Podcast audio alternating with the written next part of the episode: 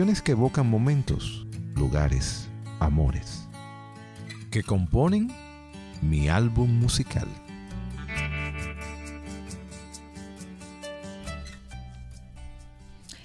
Cordial saludo a la audiencia de Estudio 97. Gracias por su sintonía. Quien les habla, Dolly García, en la conducción de mi álbum musical. Una producción de la Escuela de Comunicación Social de Pucamaima, Santiago, para la emisora joven con valores. Hoy nos acompaña en nuestra cabina un invitado que ha dejado una huella en Santiago de más de 300 mil metros cuadrados en compañía de 137 compatriotas un rastro que se convirtió en un paso firme hacia el encuentro entre dos culturas, la española y la dominicana. Todo un acontecimiento histórico que escribió algunas páginas de la vida y obra de quien nos acompaña hoy en mi álbum musical, el señor Joaquín Fernández Gómez, socio fundador del Centro Español. Bienvenido Joaquín a mi álbum musical. Muchas gracias. Un placer tenerte por aquí y vamos a empezar a darte una sorpresita con un fragmento de, no un tema, no una canción, sino de algo que seguramente te va a traer un buen recuerdo. Esta sociedad, que será como un hogar para todos los españoles, pues les dará la oportunidad de aumentar su acervo cultural, de conversar, intercambiar sus ideas, pasar sanos momentos de esparcimiento, así como esta casa será como un hogar para todos los españoles, es el propósito de nosotros que también sea su propia casa para todos los nacionales, abriéndoles sus puertas y las puertas de nuestros corazones. Las alegrías de Santiago han sido siempre nuestras alegrías, sus penas nuestras penas y sus esperanzas nuestras esperanzas. Hoy los dominicanos son mucho más españoles que sus antepasados. Y los españoles hoy somos más dominicanos de lo que fuimos hace 50 años. Hoy, más que nunca, la española es un pedacito de España. Cuando fuiste mía, allá por el mes de mayo, Ese era un fragmento del documental Tras el rastro de la emigración española en el siglo XX y la creación del Centro Español, un fragmento precisamente de una narración que hace Joaquín Fernández Gómez en este documental realizado por Fanny Ramírez y Roberto Tolentino, egresados por supuesto de la Escuela de Comunicación de aquí de esta Pontificia Universidad Católica Madre Maestra para celebrar en ese momento los 50 años del Centro Español en el 2015. Lo recuerdo perfectamente bien, Dolly. Sí, ese fue un trabajo muy bonito y un trabajo profesional en manos de dos estudiantes, brillantes los dos. Y realmente desde que lo vi terminado, eh, quedé eh, emocionado porque vale la pena, valió la pena el esfuerzo de ellos y que fue, recuerdo muy bien, que fue premiado como el mejor trabajo en aquel año. Ese, ese documental, yo lo invito a que lo vean. A través de la página pueden entrar. Si, si, consultan en la página del Centro, Español, ahí, van a ver. O también lo pueden buscar en YouTube con el nombre Tras el rastro de la emigración española en el siglo XX y la creación del Centro Español. En verdad, es, un, es, un, es una realización excelente que además de ser interesante porque nos cuenta un poco cómo es el origen del centro español, pues nos cuenta también la historia de aquellos fundadores del centro español que llegaron precisamente en, esa, en ese siglo XX a ser parte también y a hacer una nueva vida dentro de la cultura dominicana. y es un documento de verdad histórico muy, muy interesante, muy valioso. Así mismo es. Y realmente la historia en sí, pues muy bien, es una historia más. Pero la realización que hicieron esos dos jóvenes no le envidia nada a ningún profesional del cine. Bien, Joaquín, pues entonces vamos a arrancar ahora sí con el álbum musical tuyo. Y el primer tema que se cita es un super mambo de esos de los años 50, nada más y nada menos que de Pérez Prado.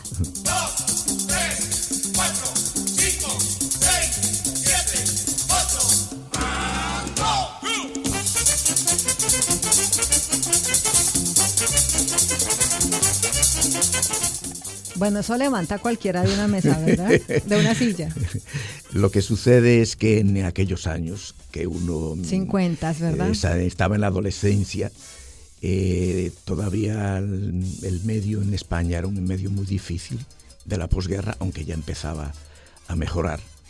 Pero estábamos sometidos por el nacionalismo del régimen a escuchar solamente pasodobles, música folclórica, y que realmente no había los mm, elementos de comunicación que tenemos ahora, como es la televisión o la radio. La había, pero a ciertos niveles, no todo el mundo mm, podía tener, a, tener un buen radio y, estar bien comunicado.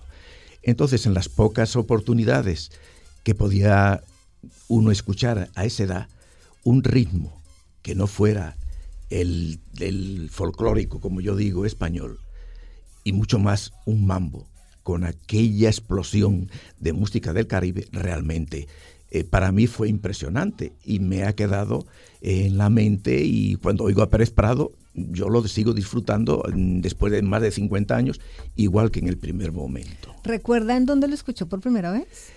No lo recuerdo bien. Sé que fue en algún radio, pero no recuerdo, no recuerdo bien. Porque en mi casa lo que había un radio muy viejo de los años 30 y para poder oír algo eso era muy complicado, era muy complicado. Pero bueno, eh, uno como joven asistía a algunos sitios públicos y posiblemente fuera en alguno de ellos que lo oyera por primera vez. ¿Cómo no?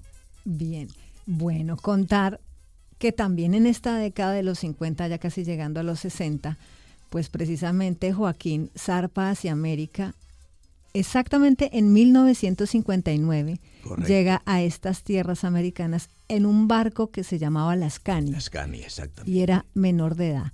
Para entonces, él también estaba escuchando un tema que se llama La Empaliza, un merengue de Ángel Viloria. Sí, el, merengue es muy curioso. En, en, una época, en un momento de aquellos de que empecé a conocer los ritmos latinos, recuerdo perfectamente bien, bien que fue la primera vez que oí un merengue, que no sabía ni que existía. Y el merengue era, uno era La Empaliza y el otro era El Negrito del Batey. Pues vamos a escuchar un fragmentito de ese en La, la Empaliza.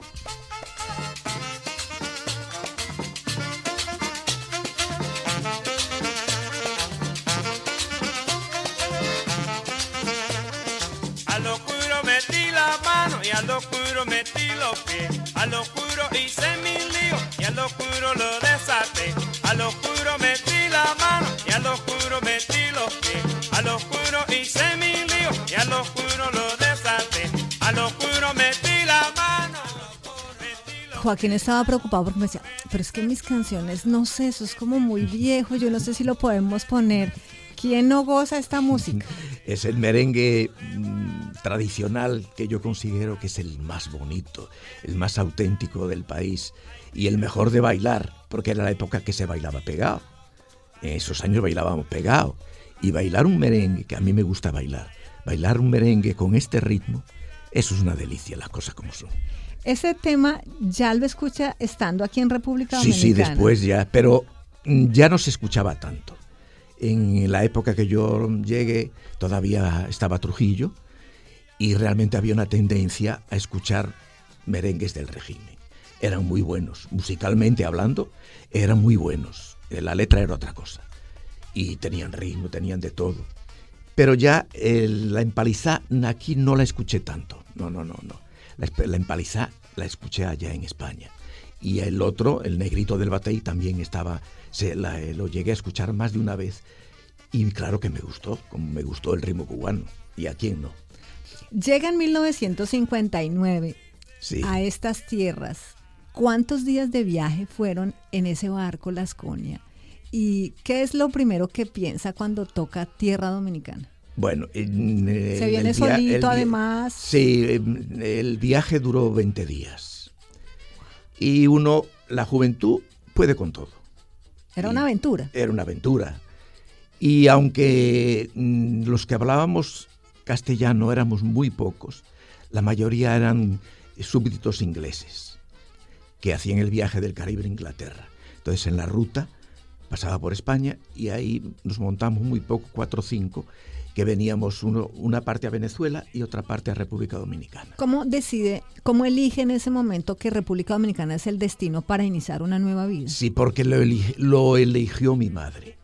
Yo cuando mm, muere mi padre en el 56 y se complica la vida en la familia, digo, me estoy convirtiendo en una carga.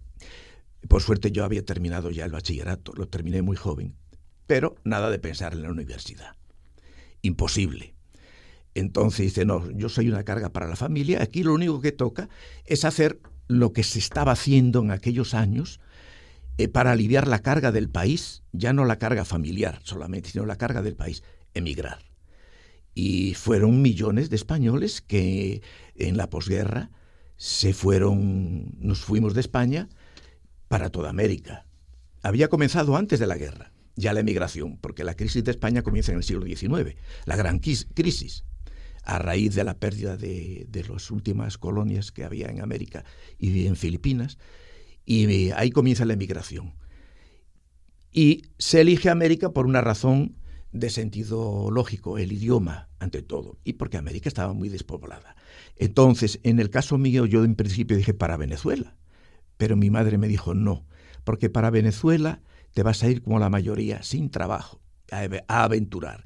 Y yo quiero que vayas a un sitio donde lleves un contrato de trabajo, no te quiero dejar ir así. Y entonces ella se acordó que aquí tenía un pariente, un primo, un primo hermano, en Santiago que tenía una empresa, un comercio, eh, le escribió, le dijo, mira, eh, mi hijo quiere ir, yo quiero que vaya ya con cierta seguridad. Y él le contestó, sí, sí, que venga para acá. Le mandó el contrato de trabajo y efectivamente vine directamente a Santiago. Eh, 20 días, como te dije, de viaje, y esa fue la razón por la cual vine a República Dominicana.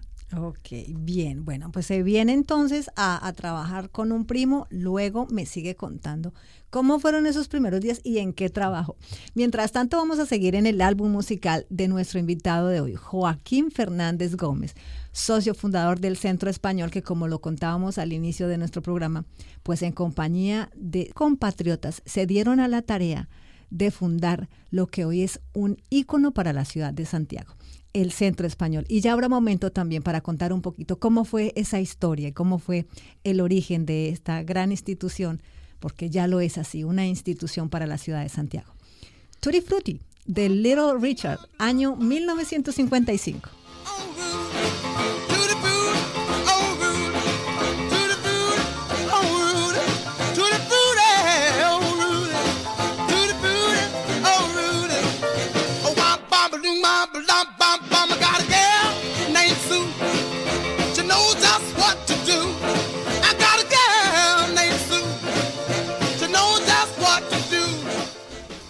Bueno, si yo pregunta, hacía una pregunta tonta, pues si le gustaba bailar el merengue de Ángel Viloria, ¿cómo no le iba a gustar bailar este tema? Este rock, este rock and roll de este afroamericano famoso en esa década de los 50.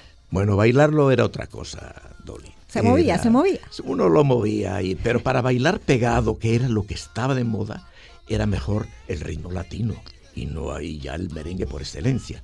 Pero, ¿qué pasa con el rock? El rock nace a, mediados de, de los años 50 en España se oía algo, lo oía algo, porque vuelvo y repito, allá había un sistema muy nacionalista.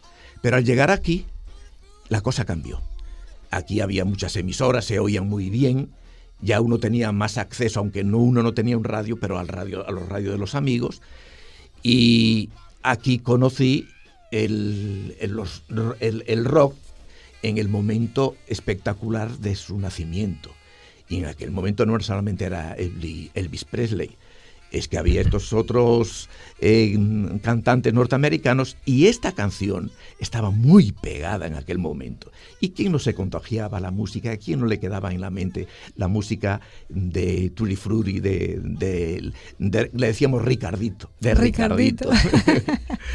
ok, bien, entonces mientras Ricardito cantaba, ¿qué hacía Joaquín aquí en el negocio de su primo, era un negocio. Sí, era una tienda, es una tienda de tejidos muy ¿Todavía existe? Todavía existe con el mismo nombre y todo, pero en manos de otras personas. Okay. Y ahí, pues, lo de siempre, llegó el jovencito, ponte ahí a trabajar, con 17 años, y ponte ahí a vender trapos. No había otra cosa. Y así mm, pasaron, pasó el tiempo. Claro, los primeros meses fueron difíciles, muy difíciles, porque en aquellos años los salarios eran muy bajos. No, pues sí, todavía lo siguen siendo. Yo no me imagino cómo era en esa época. Eh, Yo creo que como que se quedaron congelados un poquito también desde esa época, ¿no? Algo han crecido, porque lo que yo ganaba en el primer, los, el primer año fueron 65 pesos. Y daban solamente para comer y, y, y pagar una habitación donde dormir sin comodidades, sin nevera, sin, sin ventilador, sin abanico. Es decir, uno se defendía sin agua caliente, eh, se defendía porque la juventud, como te dije hace un momento, todo se, en la juventud todo se supera. Y con todo y todo, ya después que pasa el tiempo, que pasa un año, dos años, que ya uno se va adaptando, y esos problemas no eran problemas, eran cosas normales. Era normal ya vivir así y uno vivía perfectamente bien. Y no puede decir uno que uno vivía amargado, no, no vivía feliz. Feliz porque con la juventud. Y sobre todo, sobre todo, hay algo que sí quisiera decir. A pesar de que aquellos emigrantes que llegamos en esos años, aquí a Santiago específicamente, nadie nos conocía, la sociedad santiaguera, como le dicen aquí, o santiaguense, como se dice ahora, nos acogió con los brazos abiertos. Éramos gente extraña y sin embargo tocábamos una puerta y la puerta se nos abría y se nos trataba con una dignidad y con un respeto que yo siempre quedé admirado y agradecido. Nunca se nos cerró una puerta, nunca, nunca, por nada del mundo, al contrario.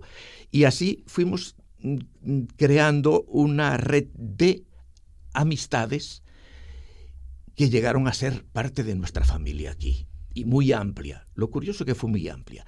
Esas relaciones después Mm, se, mm, se agrandaban, se mejoraban a través del comercio, porque ya buscaban a uno para que los atendiera, y de ahí surgieron las familias, porque de ahí éramos jóvenes, bien, conocíamos las muchachas jóvenes del momento, llegaba el, el enamoramiento normal y creamos las familias, una cantidad de familias eh, que están aquí en Santiago la mayoría, con una descendencia maravillosa, con unos hijos que tenemos todos profesionales, gente buena, no podemos decir nada de nadie, eh, sobre todo de nuestros descendientes, vamos a hablar de los emigrantes que nos acogieron aquí en Santiago, que eran los que estábamos siempre mucho más cercanos. Como te dije en un principio, éramos muy pobres, tuvimos que salir para poder vivir de la tierra que nos vio nacer, y eh, lo que traíamos eran los valores morales, humanos y la fuerza de trabajo. Bueno, eso era lo, necesario para cargar en ese Claro, por eso a veces mm, yo veo a, mis propios hijos que se quejan de esto, se quejan de lo otro. Y le digo, caramba, eh, supieran bien la, la, eh, la, vida de su padre, cómo fue anteriormente, que se la he contado, pero como que no es, no es lo mismo que vivirla uno, tal vez no se quejaran tanto. Bueno, que esta sea la oportunidad para que recuerden un poquito cómo fue la historia de su padre, del señor Joaquín Fernández Gómez, que hoy nos acompaña en la cabina de mi álbum musical y que pues es un orgullo también para la ciudad de Santiago y obviamente para los españoles, porque fue uno de los gestores de lo que hoy se conoce como el Centro Español. Bien, y seguimos entonces con otro tema en el álbum musical de Joaquín Fernández Gómez y este tema es de Bill Haley and His Comets, Rock Around the Clock. 8 o'clock, rock. 9, 10, 11 o'clock, 12 o'clock, rock. We're gonna rock around the clock tonight. Join me. We'll have some fun when the clock strikes. We're gonna rock around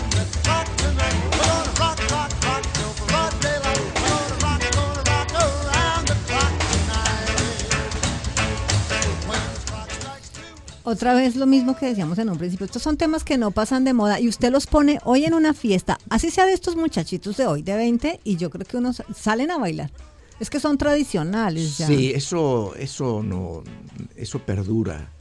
Eh, Además es que la calidad musical que tenía esos que no hay manera de que eso pueda vamos a llamarle, pasa de moda, pero no, no, no se pierde. Exacto, perduran. Y, y, cualquiera que entre en YouTube y lo busque, nada más que hay que ver la cantidad de millones de personas que, han, que tienen acceso a este fragmento de aquella película que este conjunto le hicieron en Estados Unidos.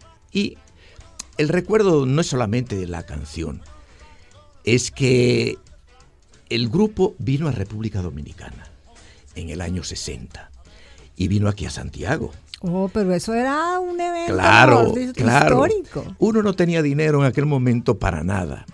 Pero yo no sé de dónde saqué 50 centavos, que era lo que costaba ir a verlo al Teatro Colón en vivo, y yo conseguí los 50 centavos para poder entrar y fue una de las pocas veces que fui a ver un espectáculo porque para mí era mm, en el rock del momento eh, era eh, lo mejor y yo no quería perderme de verlo. Y por eso, claro, escuchar esta canción que fue la más popular o una de las más populares de él, del grupo, eh, em, la tengo siempre muy, muy pendiente y me acuerdo de, su presentación en Santiago específicamente. Teatro, teatro, Colón. ¿Dónde quedaba ese teatro? Donde eso queda, eso está en la 30 de marzo y fue absorbido por la firma comercial La Sirena. Ah, ok. Eso está a media, a media cuadra del teatro. Inclusive la fachada que está ahí, cuando pases por ahí, a mano izquierda, eh, por el ritmo de la calle ahora, la fachada es exactamente la misma. ¿Solía salir a bailar en esa época? Había un club, había varios clubes, pero había uno que era el club más eh, clase media, vamos a llamarlo casa de recreo? No, eso ya era otro nivel, que está frente al parque. Era el Gurabito Country ah, Club. Gurabito. Hoy en día Santiago, Santiago Country, Club, que estaba en la avenida Inver. Sí, nació en 1931. Efectivamente, y en los años 50, cuando yo llego, aquello era una tacita de plata. Eh, era una maravilla. Y claro, había fiestas casi todas las, todos los meses había una o dos fiestas con las mejores orquestas del país. Entonces ahí era que los jóvenes que nos acogieron muy bien en ese club, era un club privado, y ahí era que bailábamos merengue y bailábamos el bolero, porque el bolero era la otra parte de bailar pegado. Claro, no se podía eh, desaprovechar. No, no, no, no, no, el bolero era parte de, del elemento que, que gustaba tanto en esos años para bailar, como te digo, como bailábamos nosotros, bailar pegado. Bien, y entonces en esa época también bailaba pegado y no tan pegado con Johnny Ventura, la agarradera.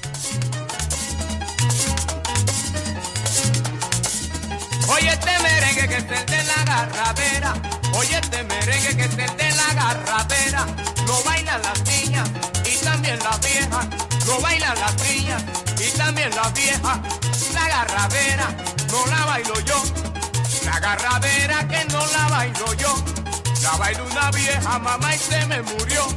La bailó una vieja y del tiro se murió. De verdad que sí. Bueno, así gozaba Joaquín Fernández Gómez sus años de juventud aquí en Santiago.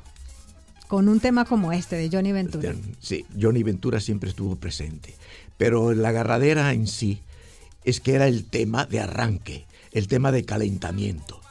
Era un, es un merengue, como podrás escuchar, muy movido, muy movido. Y en cuanto arrancaba esa arrancadera, todos se encendía la fiesta. se encendía la fiesta y todos los varones salíamos a buscar la muchachita para invitarla a bailar y ahí se armaba la fiesta. Bien, pues nosotros también seguimos aquí en fiesta en este álbum musical de Joaquín Fernández Gómez, socio fundador del Centro Español. Y ahora en un ratito, después del siguiente tema y de la pausa que viene, nos va a contar un poquito, sí, ya, porque nos estamos acercando un poco a esa etapa de su vida en la que decide en conjunto con otros compatriotas fundar el Centro Español. Y nos vamos entonces con esa partecita romántica, con ese bolerito que a él le gustaba bailar pegado y que aprovechaba porque si había una muchachita que le gustaba y que le echaba el ojo, esa era la oportunidad. ¿Y cuál más sino otro? Los aretes que le faltan a la luna.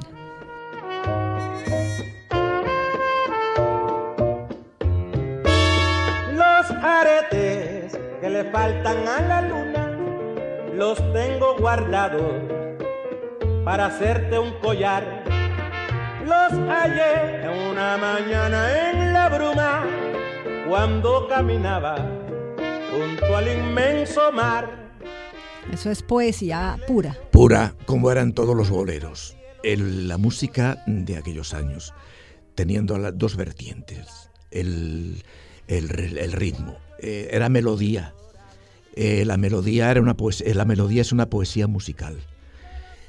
Pero claro, venía acompañado de aquellas letras que eran pura poesía, como esta que estamos escuchando ahora mismo, que estaba muy de moda en aquellos años, ya los años 60, principio de los años 60. Y a mí me recuerda también de nuevo el Gurabito Country Club. Es que tenía una piscina pequeñita. Era una de las pocas que había en Santiago. Claro, no como ahora, no tenía filtros, cogí muchos catarros allá adentro. Y estando en la piscina ahí tenían una bocina y ponían música, música del momento, eh, ambiental para todo el club. Y siempre que estaba en la piscina, disfrutando en la piscina con dos o tres personas ahí, siempre jóvenes, esta canción sonaba y me quedó grabada para siempre, porque es una canción muy bonita, muy romántica. Y claro, la escucho y me recuerda a la piscina del Gurabito Country Club, sin lugar a dudas, porque ahí fue que yo la, la escuché y me ha quedado para siempre. Bien, pues ese es ese tema inolvidable que hace parte de la vida y del álbum musical de Joaquín Fernández Gómez, socio fundador del Centro Español que escribió el libro Nuestra Huella, primeros 25 años del Centro Español, un libro precisamente que recopila lo que fue esa etapa inicial del Centro Español de este ícono de la ciudad de Santiago. Vamos a hacer una corta pausa en mi álbum musical y retornamos con más del álbum musical de Joaquín Fernández y obviamente de esta historia del Centro Español.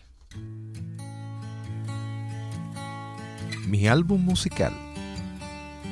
Un relato de la vida melódicamente contado.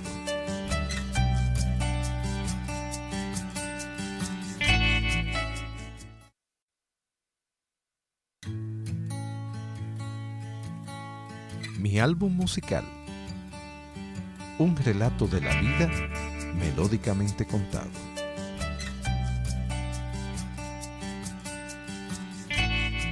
Yo soy aquel que cada noche te persigue.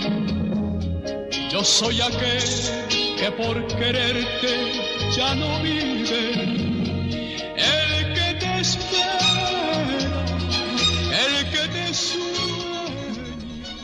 Bien, aquí viene la música de un compatriota. Se te ponían los la piel de gallina de escuchar a Rafael cantar y estando tan lejos de la patria.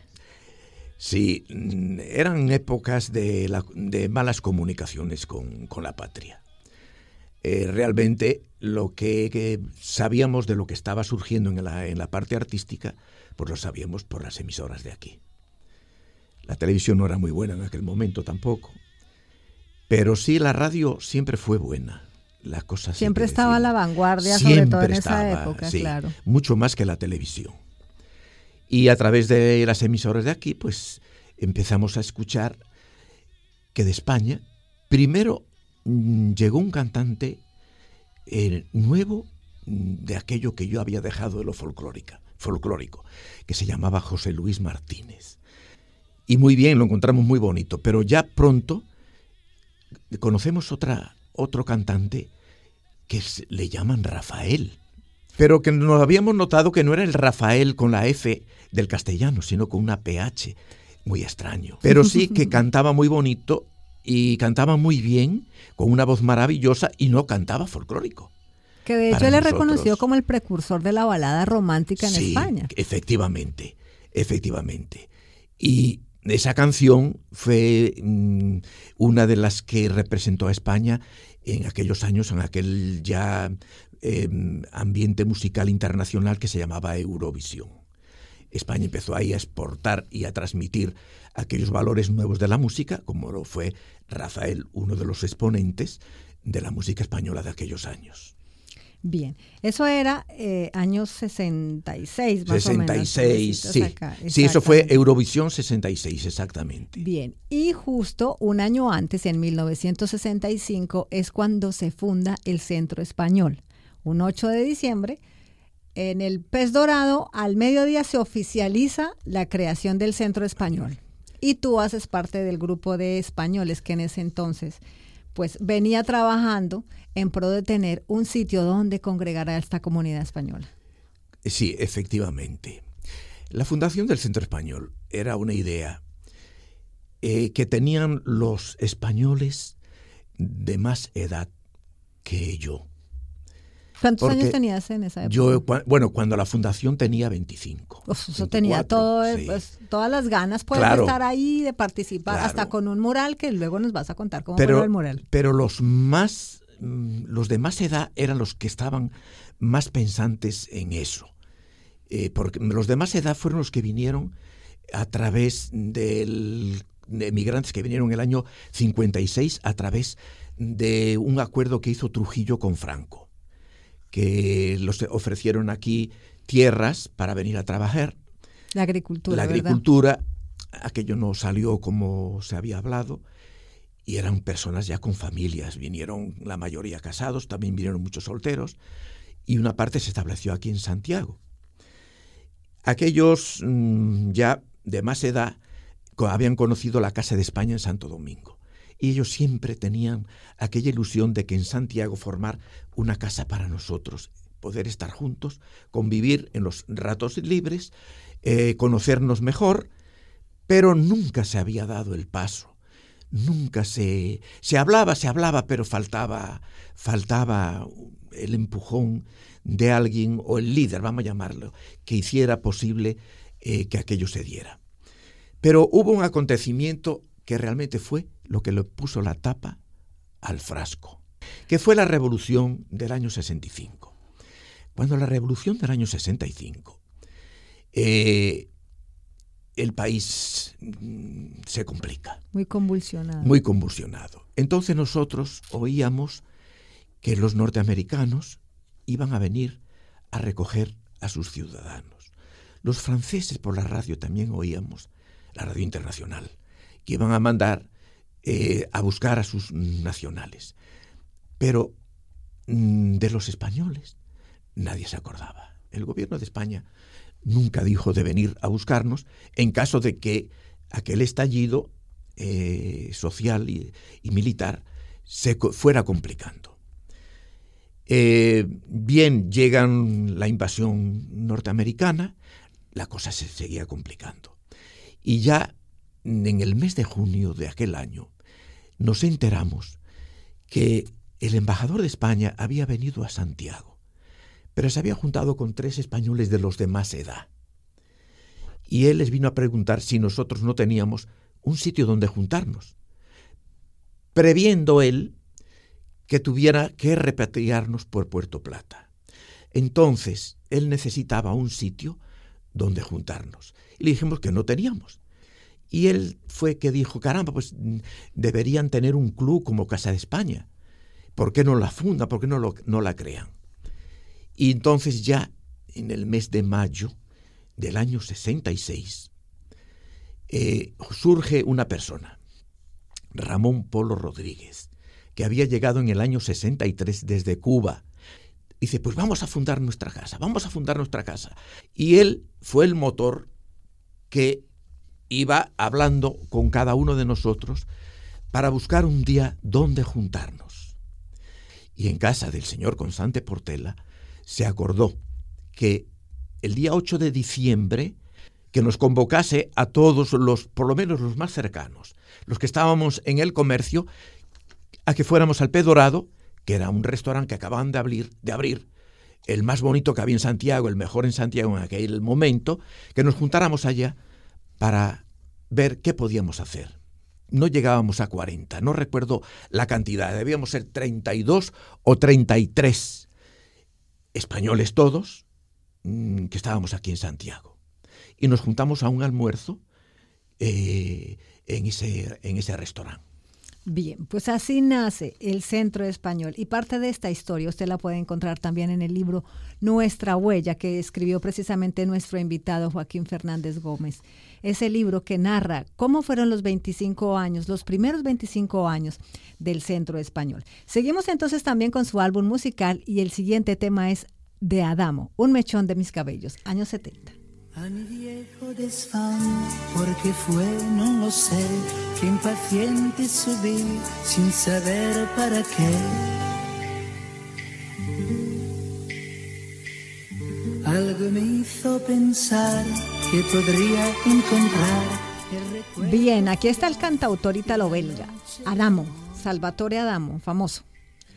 Bueno, aquí se oía mucho. A mí siempre me sorprendió que en aquellos años eh, la, la cantidad de música, incluyendo Adamo, que se oye en el país.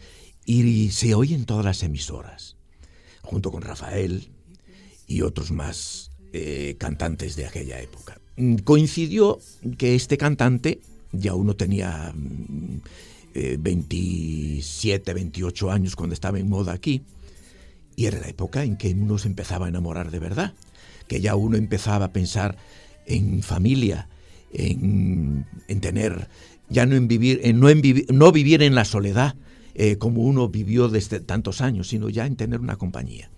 Y realmente eh, esta canción me recuerda mucho la etapa en que yo me enamoré mm, eh, de una de las muchachas santiagueras, ¿verdad? de aquella época y que después llegó a ser mi, mi esposa y la madre de mis hijos. Y por eso la canción la recuerdo perfectamente bien homenaje entonces al amor con este tema. Bien, seguimos entonces y ahora nos vamos con esa fiebre de sábado por la noche, le llamaban en español a este tema, que era pues interpretado por John Travolta. Viene aquí otra vez la música así movidita de los años 80, casi 80.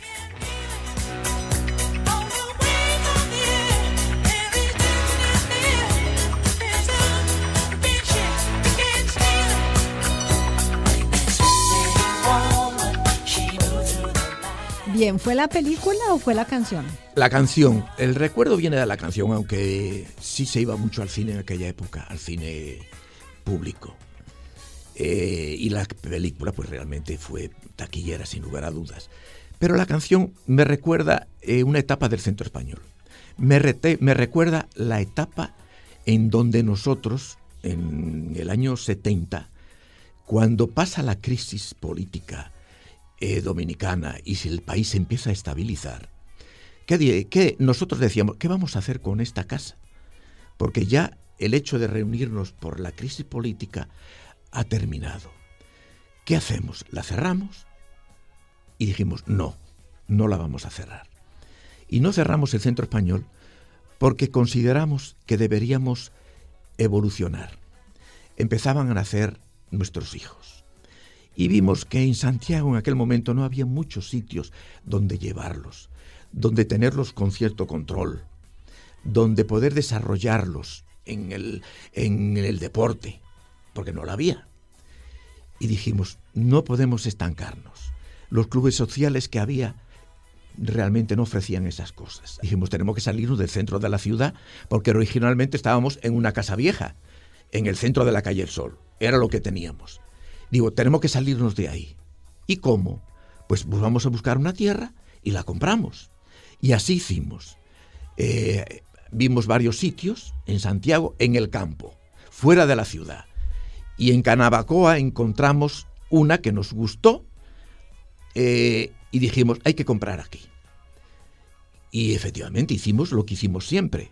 De nuestro bolsillo sacamos el dinero, como hicimos de, en principio, sacamos nuestro dinero y compramos 65.000 eh, metros cuadrados de una finca de don José Tomén, que daba enfrente a otra finca muy grande que nos enseñaron, pero no nos gustó porque era muy llana.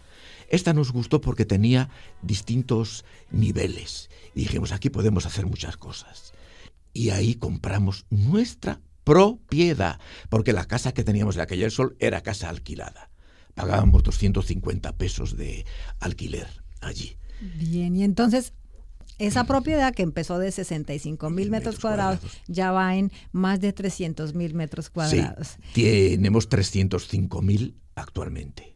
¿Hay planes de seguir creciendo? No. Hasta ahí está, ya, ahí está ya bien. está bueno. Ahí ya está bueno. Ya está bueno. Como bueno está El amor de Conuco de Juan Luis Guerra, que es el otro tema del álbum musical de Joaquín Fernández Gómez, socio fundador del Centro Español.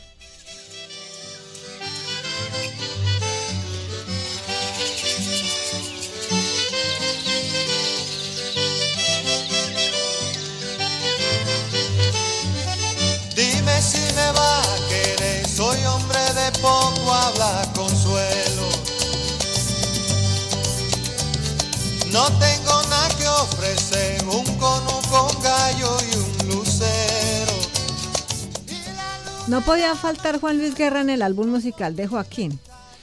No, no podía faltar. Quien gusta de la buena música tiene que tener a Juan Luis Guerra en su álbum musical. Sin lugar a dudas. Y claro, también me trae recuerdos del Centro Español, igual que la anterior de la película mencionada, porque a- después de haber comprado y de haber empezado a desarrollar eh, la parte deportiva que desarrollamos allá, ya al final de los años 70, aquella primera etapa estaba lista. Y teníamos un espacio social pequeño al lado de la piscina. Entonces, en la parte de la piscina, eh, nos inventamos en- a través de la película. Vino un momento de que cogió mucho auge los patines y aprovechamos aquella pista para hacer patines y ofrecerle a los socios eh, algo nuevo, sobre todo a los jóvenes, para que fueran a divertirse. Y aquella mm, canción de la película eh, que antes Fiebre escuchamos en la noche, de la noche era parte de la música que animaba eh, animaba las tardes de los domingos a los jóvenes que iban a patinar para allá. Y lo de Juan Luis Guerra es exactamente igual. Juan Luis Guerra y 440, cuando aparecen en aquellos años 80, pues claro, mm, eh, nosotros traíamos atracciones eh, también musicales para los jóvenes. Y 440 fue un cambio, mm, cambio muy fuerte en la música dominicana, cuando llega Juan Luis Guerra y 440. Y los fines de verano, los fines de fiesta de los estudiantes, eh, durante unos años los hacíamos en el campo de fútbol, al aire libre. Y siempre tuvimos presencia unos años, un par de años, de Juan Luis Guerra y 440.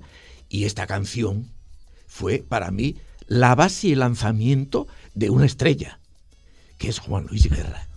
¿Cómo es la anécdota del mural que hace del toro en la casita allá en la calle del Sol, que luego tiene que hacerlo también en el centro español actual, donde está su nueva Sí. sede, o su sede actual, pero que narra usted también en el documental en el- del que hablábamos al principio, fue guiado por Giorgi Morel, porque usted fue discípulo de Giorgi Morel. Sí, yo en los años 60, sesen- a mí me gustaba el arte, eh, por eso la música buena siempre me gustó.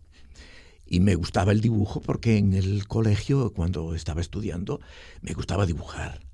Y cuando llego aquí, pues conocía y oía a los mayores españoles que había un, eh, un artista que se llamaba Jordi Morel y ellos le compraban muchos cuadros porque tenía mucha fama y era un... y yo veí los cuadros y me encantaron.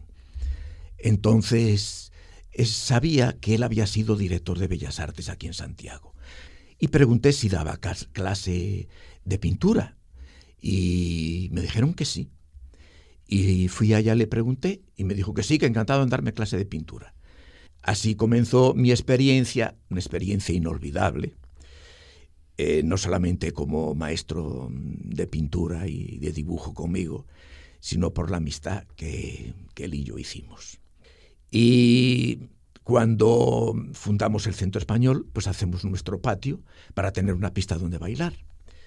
Entonces, eh, hacen la pista, hacen la tarima de la orquesta y me dicen algunos de los amigos, porque nosotros lo hacíamos todo. Entonces me dijeron, mira, esa pared está en blanco. Eh, Juaco, píntate algo para que quede bonita, para que tenga colorido. Le digo, bueno, muy bien. Y se me ocurrió hablar con el maestro. Le digo, maestro, tengo que pintar una pared, pero no sé lo que voy a pintar. Entonces él me dijo, yo te voy a hacer un diseñito. Y como era para un mural, eh, consi- consideramos que fuera medio estilo cubista, medio moderno, medio... eran las clases que me estaban dando, me estaba dando.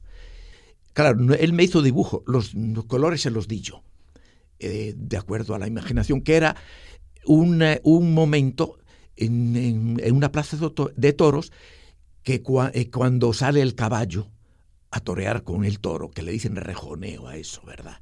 Pero ahora hay uno nuevo en, o uno nuevo, luego se hace otro en el resulta que, Sí, resulta que cuando, mm, cuando, cuando hicimos la parte de la piscina, la, la tarima original de la orquesta era de madera, no había nada que pintar ahí, ni nada que hacer porque era un cajón de madera con sus adornos de madera. Pero un fuego nos quemó en el año 87, nos quemó una parte de esa zona. Toda la cantina cogió fuego. Entonces decidimos cambiarlo todo, hacerlo nuevo. Al hacerlo nuevo, se hizo de cemento, de concreto, y ahí volvió a aparecer la pared en blanco. Entonces me dijeron los que quedaban, Juaco, vamos a pintar de nuevo, porque de allá no pudimos traer nada que nos recordara. ¿Y hace una réplica? Una réplica, efectivamente. Pues el que sea socio, dése la vuelta por allá, que ese es un dibujo trabajado por el maestro Giorgi Morel y por Joaquín Fernández Gómez, que nos acompaña hoy aquí en mi álbum musical. Bien, nos vamos con Luis Miguel, El Sol de México, Te extraño. Te extraño, como se extrañan las noches sin estrellas, como se extrañan las mañanas bellas, no estar contigo, por Dios que me hace daño.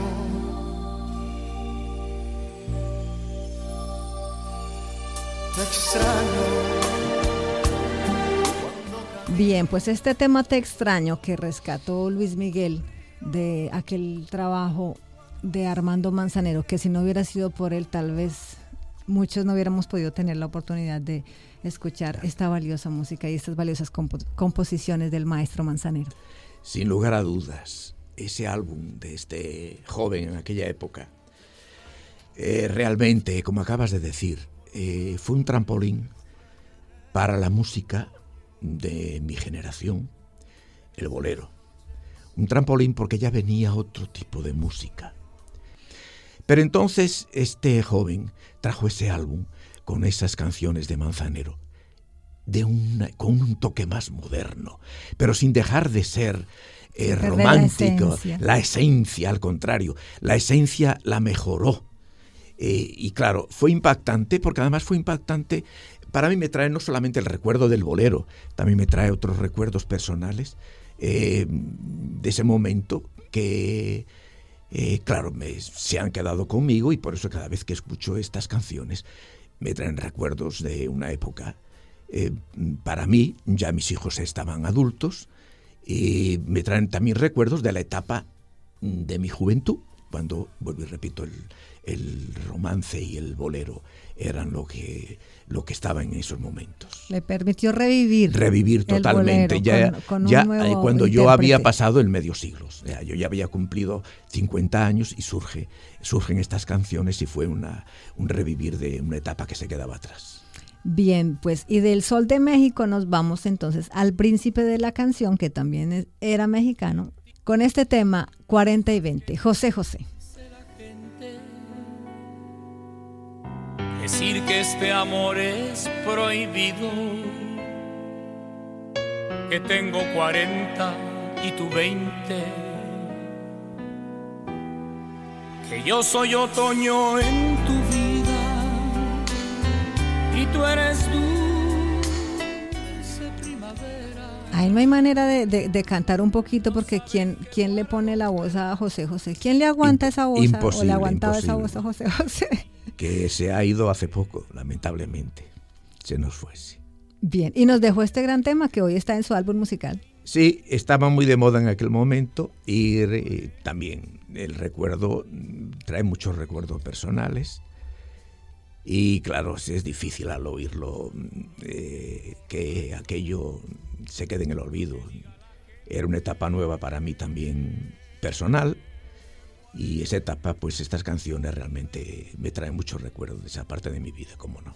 Bien, pues entonces cerramos con un momento muy romántico, este álbum musical de Joaquín Fernández Gómez que nos acompañó hoy en el álbum musical, en este álbum musical, el socio y fundador del Centro Español, que ya para cerrar, ¿qué significó para usted que el centro hubiera sido declarado Patrimonio Cultural de la ciudad de Santiago? Es que mm, no era para menos.